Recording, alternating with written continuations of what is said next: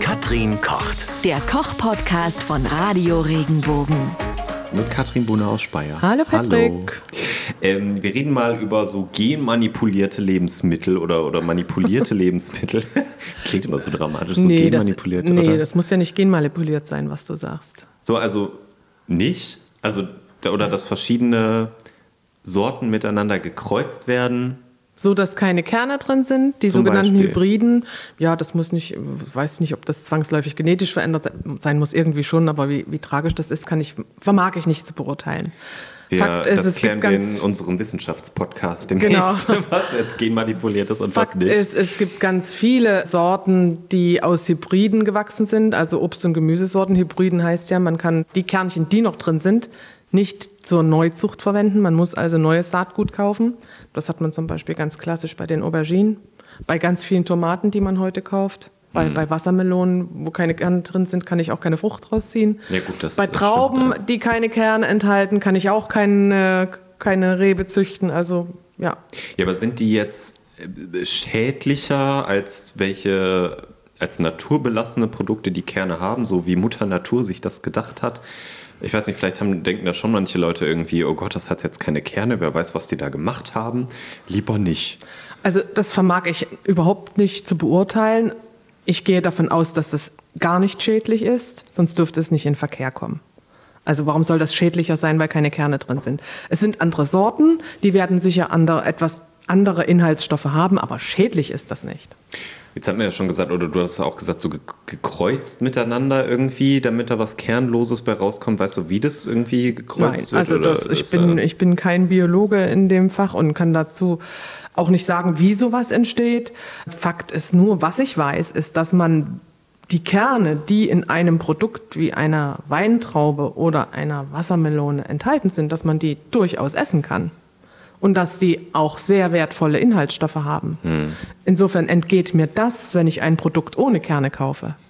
Ab und zu mal so einen Traubenkern gekaut, da ist relativ viel OPC drin. OPC, das sind die Oligomeren Proanthocyanide.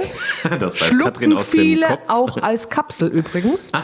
OPC-Kapseln sind äh, ein, ein bewährtes Nahrungsergänzungsmittel. Also einfach mal wieder Trauben mit Kernen kaufen, dann kann man sich das sparen. Genau. Aber es schmeckt halt nicht so dolle. Ne? Die haben ja auch so, die sind leicht bitter. Ist ein bisschen pelzig. Ja, Viele, das, ja. die ganzen, also viele Antioxidantien oder was, was dann in diesen Kernen drin ist. Und das ist ja das, was deine Immunabwehr stärkt und was für deine Mitochondrien, für deine Kraftwerke in den Zellen gut ist. Das hat häufig so ein bisschen pelzigen Geschmack, ein bisschen bitter Geschmack. Mhm. Ist so. Aber äh, in welchen Mengen isst man das denn? Das Nicht so vermahlt. Mhm. man so ein bisschen. ähm, Auch genauso dass die Kerne einer Wassermelone. Vermahle die so ein bisschen und dann schluckt man das mit runter. Ein Apfelkern zum Beispiel hat ein bisschen Blausäure. Wenn du auf Apfelkerne beißt, hast du auch so ein, ein bisschen was mandelartig Bitteres. Hast du schon mal? Mhm.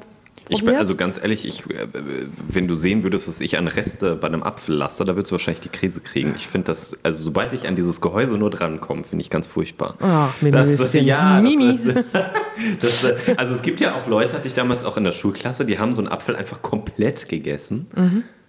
Aber das, Ja. also ich finde das ganz furchtbar. Aber Mein- es ist bestimmt gesund, keine Ahnung. Ich erinnere mich, meine Mama, als, als ich Kind war, hatte meine Mama immer gesagt, iss ab und zu mal so einen Kern mit. Ja, das ist gut. Kern, ja. Naja, ab und zu mal. Ja.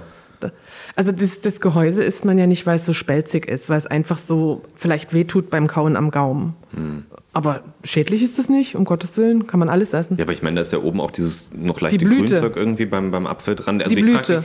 Mhm. mich, selbst wenn ich darüber nachdächte, mal einen Apfel komplett zu essen, da wüsste ich gar nicht, kann ich, also den Stiel wahrscheinlich nicht, aber kann ich das sonst alles essen?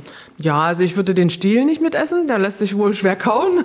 Und, und die Blüte würde ich auch raus, irgendwie, die, die ist mir da zu schmutzig. Ja. Da sammelt sich zu viel, äh, für, für, für meine Begriffe zu viel Schmutz drin.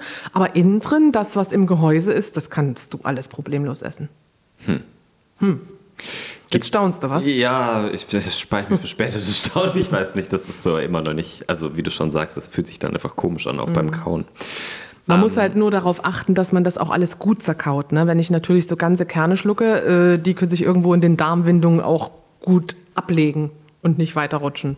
Also im schlimmsten Falle. Ein gesunder Darm schafft das natürlich, aber äh, zerkaut ist immer besser. Jetzt werde ich wahrscheinlich noch weniger von einem Apfel essen. Oh. ähm, Gibt es denn so Sachen, die manipuliert sind, in welcher Form auch immer, wo du jetzt sagen würdest, okay, das habe ich mal gesehen, das ist so manipuliert, da sage ich, nö, das mache ich nicht. Oder, weil ich meine, gut, du hast es vorher gesagt, sonst wird es nicht in den, in den Handel kommen, aber. Also, aber ich, wenn ich so äh, unseren Supermarkt betrete und das Obst- und Gemüseregal durchrastere vor meinem Auge, ja, oder so fällt mir eigentlich Sachen. Also an andersfarbigen Sachen würde ich nur sagen, ich kaufe keine gefärbten Hühnereier. Weißt du? Aber das, okay. hat, das, passt nicht in das Regal.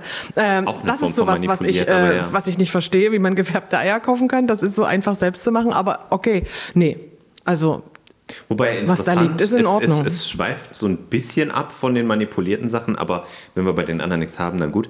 Ähm, warum würdest du die gefärbten Eier nicht kaufen? Einfach weil die so einfach selbst zu machen sind oder ja. weil die Farbe halt auch, wenn man da ins Ei reinkommt, da habe ich mich auch schon gefragt, ist das jetzt gefährlich, wenn diese Farbe in das Ei kommt. Das sieht schon manchmal komisch aus. Es sollte lebensmittelechte Farbe sein beim Ei. Ja. Davon muss man ausgehen, sonst dürfte es nicht in den Handel kommen. Aber nichtsdestotrotz weiß ich nicht, was für eine Art von Farbe da verwendet wurde. Wenn hm. ich auf Nummer sicher gehen möchte und mich um meine eigene Gesundheit kümmere, mache ich das selbst. Da weiß ich, was dran ist. Und dann verwendet man natürlich natürliche Lebensmittelfarben. Okay. Rote Beete, Heidelbeeren, Zwiebelschalen und so weiter. Da sprechen wir noch ein andermal drüber, wie man äh, Lebensmittel natürlich färben kann. Also auf jeden Fall die Podcasts immer gut verfolgen. Ja gut, das heißt aber, äh, lange Rede, kurzer Sinn, wenn wir immer sowas hören wie hier ist wieder manipuliert und keine Ahnung, ist es meistens irgendwie Panikmache. Und äh, wenn was im Handel liegt, dann kann man da auch schon drauf vertrauen. Ich habe, ja, also bei Obst und Gemüse habe ich jetzt noch nichts Schlimmes gefunden. Es gab mal diesen EHEC-Erreger, aber das ist ja eine ganz andere Geschichte gewesen. Das mhm. ist ja verschmutzt gewesen. Das kann immer passieren. Deswegen bin ich auch ganz streng dafür, jedes Obst und jedes Gemüse und jedes Kraut, was ich irgendwo kaufe, abzuwaschen oder zumindest unter kaltem Wasser abzuwaschen. Mhm. Bestimmte Produkte auch warm abzuwaschen, damit ich sicher sein kann, dass da alles was ich nicht essen möchte, runter ist, oder das meiste. Ich weiß ja auch nicht, welche Transportwege diese Produkte gegangen sind über welche Straßen dieser LKW gequert ist, was da alles draufgekommen ist, keine Ahnung. Oder wer das vielleicht auch schon in den Händen hatte. Also um ich möchte prüfen, gern, reif ist. ja, ich möchte gern ja. saubere Produkte essen. Ja. Und was, was mich immer so ein bisschen schockiert, was ich sehe, auch im Fernsehen, bei Fernsehköchen, aber auch in Restaurants, dass die Kräuter kaufen aus der Packung nehmen und sofort verarbeiten. Da bin ich auch ein strikter Gegner von. Also bei mir erfährt nahezu jedes, also jedes Kraut eine Wäsche. Hm.